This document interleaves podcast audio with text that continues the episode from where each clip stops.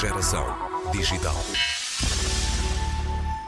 O programa Envolve Ciência Palop da Fundação Calouste Gulbenkian passou à segunda fase e dos participantes que estavam a desenvolver estágios de oito meses em Portugal, escolheu os quatro que vai agora apoiar com bolsas atribuídas às instituições de acolhimento dos cientistas nos seus países de origem. Há duas bolsas para Angola, uma para Cabo Verde e uma para a Guiné-Bissau. E é com o investigador guineense Viriat Mbana que conversamos hoje. Vai desenvolver no projeto Saúde Bandim a sua proposta de investigação em saúde que pretende estudar a associação entre o linfoma de Burkitt e a malária. Viriat Mbana licenciou-se em análises clínicas em Marrocos, fez um mestrado em biotecnologia em Lisboa, entrou depois para o PGCD, o Programa Gulbenkian de Ciência para o Desenvolvimento, onde se doutorou com um trabalho desenvolvido no Instituto de Medicina Molecular, no grupo da conhecida cientista portuguesa Maria Mota. Vamos então saber que novo desafio é este para a Viriat Mbana. Para termos o burkitt linfoma, precisamos ter dois patógenos um que é um vírus, que é um vírus de herpes, chama-se Epstein-Barr vírus, e outro o plasmodium. Nas regiões endêmicas da malária, o plasmodium afeta praticamente todo mundo tem um plasmodium no sangue. Pode, a carga é que pode ser diferente. Uns têm uma carga parasitária mais elevada que os outros. E o vírus de herpes, praticamente todos nós temos vírus de herpes no corpo. Vai se reativando dependendo do sistema imunitário de cada um. A minha pergunta é que, ok, já que em África subsaariana, região endêmica malária, todo mundo tem um plasmódio praticamente no sangue. E herpes também afeta, afeta todo mundo. Por que, que só certas pessoas é que desenvolvem esse tipo de cancro? Uhum. Será que é uma coisa que tem a ver com tipos de patógenos ou tem a ver mesmo com o próprio com a pessoa, o hospedeiro? Aquilo que vou tentar descobrir, partindo de hipóteses que eu tenho escrito no projeto, é perceber se essa diferença de umas pessoas estão a desenvolver o tipo de linfoma ou crianças e outras, e outras crianças não, se tem a ver com o tipo do vírus, que é Epstein-Barr vírus, porque sabe-se que há dois tipos, tipo 1 e tipo 2. Se um destes tipos de vírus está ligado ao aparecimento desse tipo de linfoma ou se esse aparecimento está ligado ao organismo da própria pessoa. E vai estudar o quê? A genética da pessoa ou outras, uh, outras áreas? Partindo da parte de tentar perceber se está ligado ao, ao vírus, é pegar pessoas que têm essa doença, esse linfoma, sequenciar esse tipo, para perceber se essa pessoa está infectada com tipo 1 ou tipo 2 do, do vírus. Uhum. Essa é a primeira parte. A segunda parte, para perceber se isso tem a ver, está ligado com a própria pessoa, é perceber se o mecanismo que essa pessoa tem de controle da malária favorece o aparecimento de linfoma. Isso porque há muitos anos pensava-se, ok, a ligação entre malária e o de linfoma tinha a ver com okay, a pessoa quando está infectada com a malária, quanto mais parasita a pessoa tinha no sangue, favorece o desenvolvimento de linfoma. Mas agora está-se perceber que não é assim. Engraçado é que um estudo, um, um metanálise foi publicado no ano passado, viram que crianças que tinham burkitt linfoma tinham menos carga parasitária, ou menos parasita do malária no sangue.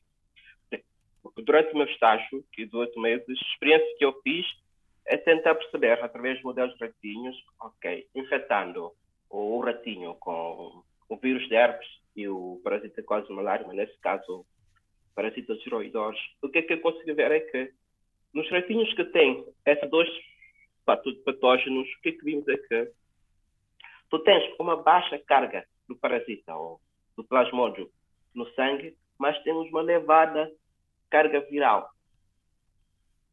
Ou seja, a conjunção desses dois patógenos, enquanto favorece o desenvolvimento do do vírus, por outro lado, desfavorece a replicação do parasita.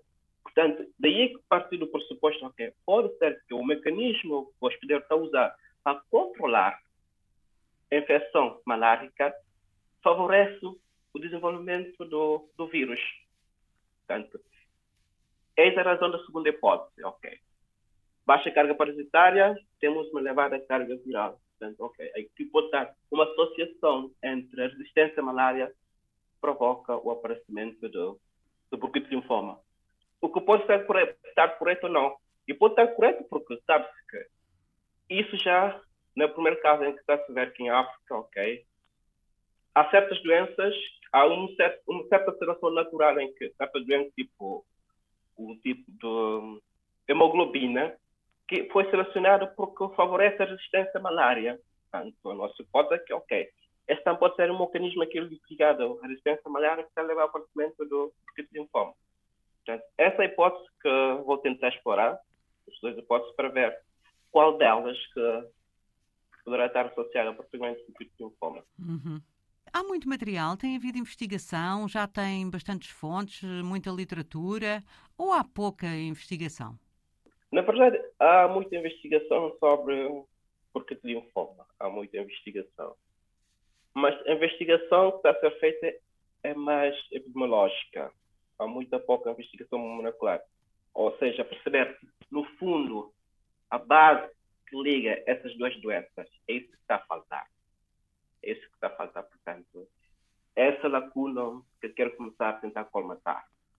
Quando resolveu avançar para o seu mestrado em biotecnologia, alguma vez achou que ia acabar por uh, ser um, um, investigador tão virado para a base molecular de algumas doenças? Ou a sua ideia era outra nessa altura? é sim. É sim. O bicho pela malária começou mesmo lá no final do meu mestrado porque no meu mestrado estava a fazer, ou fiz a biotecnologia e no fim do segundo ano a minha dissertação foi na biotecnologia marinha e basicamente íamos mergulhar ali no fundo do mar de Madeira, recolher sedimentos que íamos cultivar no laboratório, depois tentar crescer as bactérias, os organismos que estavam ali nesse sedimento e extrair os compostos que aí se produziam. E um dos compostos que eu estudei foi um composto chamado proteosina.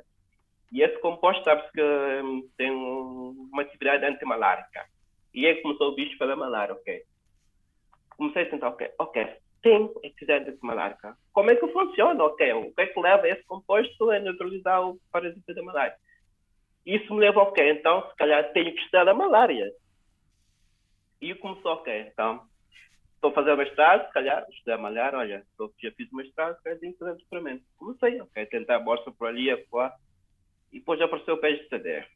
PGCD, que tivemos acho sete meses de aulas em Calver, em que recebemos diferentes professores ou especialistas em diferentes áreas, e até apareceu a Maria Mota, que é bem conhecida na área da malária. Portanto, decidi ir para a Maria Mota. E a pergunta se alguma vez pensei que um dia seria interessado em estudar base molecular da ligação bronquite linfoma e malária? Acho que não. Acho que não. Os nossos, os nossos interesses também vão se mudando com o tempo, ok? Eu tinha interesse em isso, agora para se calhar isso me parecia mais interessante. Por exemplo, quando fui para o Marrocos, o meu objetivo, o meu, o meu interesse era fazer a medicina. Acabei por não fazer, fiz análises clínicas, pois segui um caminho totalmente mais ou menos diferente, que agora estou praticamente diferente daquilo que ou não havia diferente daquilo que queria fazer. Portanto, ah, a resposta é nunca pensei, nunca pensei que um dia estaria a fazer assim. Mas também sempre sei que queria fazer a investigação agora. Essa agora que estou a fazer nunca tinha pensado. E na época nem sabia que existisse. Que a malária podia levar ao aparecimento do cancro. Nem sabia que existia e no, na sua tese de doutoramento, no seu projeto de investigação no âmbito do seu doutoramento no PGCD, eh, já foi a malária que o ocupou, não é? No meu doutoramento, estudei a malária e foquei mais na parte silenciosa, porque a malária tem duas fases no hospedeiro, no, nos mamíferos, que é fase, uma fase silenciosa que acontece, que acontece no, no fígado e a fase que provoca a doença ativa própria em si, que acontece quando o parasita já está no sangue. E eu foquei mais na parte uh, silenciosa, que é o parasita, quando o parasita começa a se desenvolver no fígado. E nessa altura, a pessoa infectada não sente nada, está normal, faz a sua vida como deve ser, ou normalmente, não sente nada que está infectado. Só depois de um período pode ir dos 5 aos 15, aos 15 dias, aos 10 dias, 14 dias, aliás, dependendo do tipo do plasmônio com que a pessoa é infectada, começa a aparecer sintomas em que o parasita já está no sangue, tem infecta os globos vermelhos, infecta, arrebenta e esse arrebentamento das células provoca uma reação inflamatória que leva ao aparecimento de febre, vômito, doença que pode levar consequências mais graves que a perda da vida da própria pessoa. Portanto, eu foquei mais na parte silenciosa da malária. Vou-lhe só fazer uma última pergunta para acabar esta nossa conversa. Uh, como é que perspectiva agora o seu trabalho nos próximos anos um, uh, ah, com este projeto para o qual tem financiamento? Quais poderão uh, ser os, os, grandes desafios de ser uma pessoa a fazer investigação científica na Guiné-Bissau? Os desafios serão enormes. Começando do desafio pessoal, porque esse é o meu projeto, projeto o primeiro projeto que eu ganhei. Um dos primeiros desafios é gerir o projeto, porque isso vai, vai, vai muita sabedoria em termos de gestão do projeto, que tenho pouco conhecimento, portanto, projeto também vai me permitir ganhar mais conhecimento em termos de gestão do projeto e fazer colaborações, porque na investigação e em ciência sabe-se que com a colaboração consegue-se ir longe. E isso é um desafio que eu vou ter, porque quem me conhece sabe que eu sou um pouco, um pouco tímido, mas acho que vou ter que perder essa timidez, porque ser uma pessoa mais aberta para conseguir criar uma rede que me facilita muito o meu desenvolvimento pessoal em termos de investigação académica. E também começar a procurar financiamento, porque sou o primeiro, se quer desenvolver, tenho que concorrer mais fundos, seguir o meu sonho, que é fazer uma investigação lá em Guiné.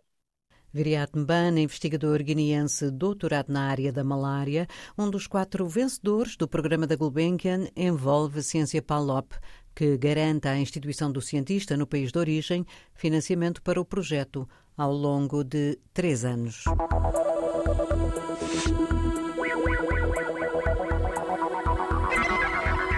Geração Digital.